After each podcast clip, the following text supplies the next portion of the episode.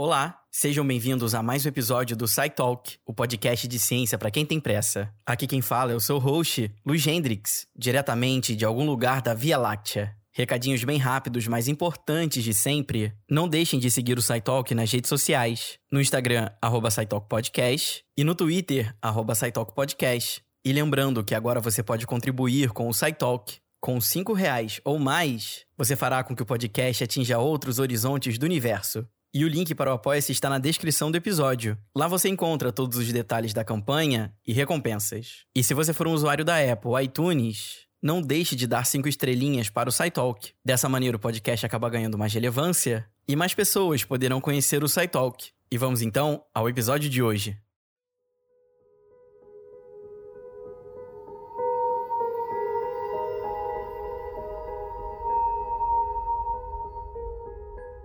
Quais são os maiores desafios que a humanidade deverá enfrentar? Pense por alguns segundos. É impossível saber quais desafios você elencou, mas eu tenho a solução para quase todos eles: o cérebro humano. Sem ele, nada seria possível, e foi por essa razão que eu decidi me tornar um neurocientista.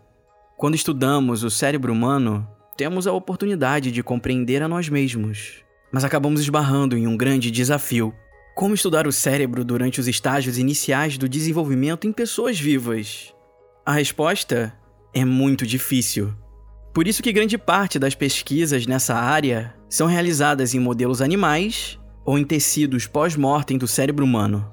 O cérebro é formado no útero, o que dificulta investigar o seu desenvolvimento durante esse período sem sermos invasivos, limitando, portanto, nossas ferramentas de análise. Então só nos restou uma opção: recriar o cérebro humano em laboratório. Parece ficção científica dizer que criamos uma maquete do cérebro em laboratório, mas cientistas já conseguem desenvolver mini corações, mini fígados, mini pulmões, entre outros mini órgãos. A engenharia de tecido nos permite reconstruir a arquitetura do tecido de interesse em um pacote de células que se desenvolverá em um modelo celular mais complexo. Chamamos esses modelos de organoides e, sem dúvida, o mais interessante deles é o organoide cerebral, também chamado de minicérebro. A concepção dessa fascinante técnica de produzir avatares cerebrais aconteceu em 2013, quando a pesquisadora Madeleine Lancaster desenvolveu um protocolo a partir de células-tronco pluripotentes induzidas, células extremamente fascinantes que foram criadas pelo pesquisador Sim Yamanaka. Em 2006, Yamanaka publicou um artigo mostrando que era possível reprogramar uma célula adulta em uma célula pluripotente, ou seja, com a capacidade de se tornar qualquer tipo celular. O seu trabalho mostrou que eram necessários quatro genes específicos: OCT3-4, SOX2, KLF4 e CEMIC. Esses genes então são introduzidos nas células adultas utilizando um mecanismo muito similar a como os vírus infectam células. A reativação dos genes dará início ao processo de reprogramação, fazendo com que a célula se torne pluripotente. Um dos fatores que torna essa célula extremamente importante é que, como ela vem de uma célula adulta, carregará a genética do paciente e abrirá portas para a medicina personalizada. O processo para desenvolver um organoide cerebral está cada vez mais avançado e não é tão complexo de entender.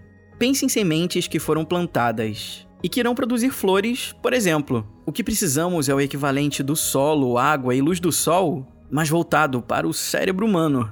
Para os minicérebros, utilizamos um gel que simula o tecido embrionário, uma estufa com temperatura ideal e um agitador para simular o fluxo sanguíneo. E com as instruções corretas, as células-tronco pluripotente induzidas crescerão em uma versão muito pequena de um cérebro humano em desenvolvimento com inúmeras possibilidades. Lancaster, em 2013, utilizou os organoides cerebrais para compreender mais sobre a microcefalia, condição diagnosticada em bebês que nascem com a cabeça incomumente menor do que crianças saudáveis. A pesquisadora utilizou células de pacientes com microcefalia para originar os organoides cerebrais, o que resultou em minicérebros com tamanho menor do que o normal.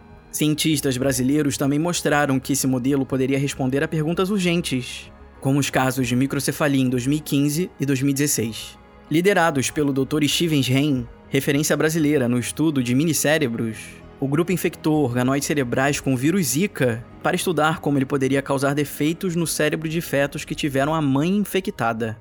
E ao infectar os organoides com vírus, identificaram que ele era capaz de matar as células e impedir a sua replicação, confirmando assim a relação entre a infecção pelo vírus Zika e microcefalia. Como os organoides são concebidos a partir das células dos pacientes, o estudo de doenças neurodegenerativas como o Alzheimer poderá avançar muito com a sua utilização. Estudos já demonstraram que roedores não conseguem reproduzir muito bem a patofisiologia dessa doença como acontece em humanos, mas organoides cerebrais parecem constituir uma alternativa melhor. Minicérebros derivados de pacientes com Alzheimer apresentaram um acúmulo de placas beta-amiloides e também hiperfosforilação da proteína tal, considerados marcadores da doença de Alzheimer. Com isso, cientistas podem entender melhor a doença em seus estágios iniciais e testar fármacos com potencial terapêutico. É claro que, como qualquer outro modelo, os organoides cerebrais possuem limitações. Um cérebro humano, por exemplo, contém 86 bilhões de neurônios, enquanto um minicérebro possui de 2 a 3 milhões de células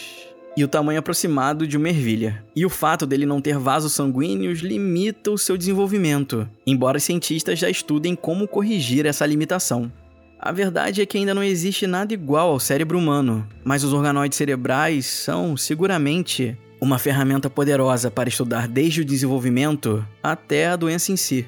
Com novas descobertas diárias e o avanço tecnológico, poderíamos utilizar os organoides para entender o que faz o cérebro ser único e talvez responder a uma das perguntas mais antigas: O que nos faz humanos?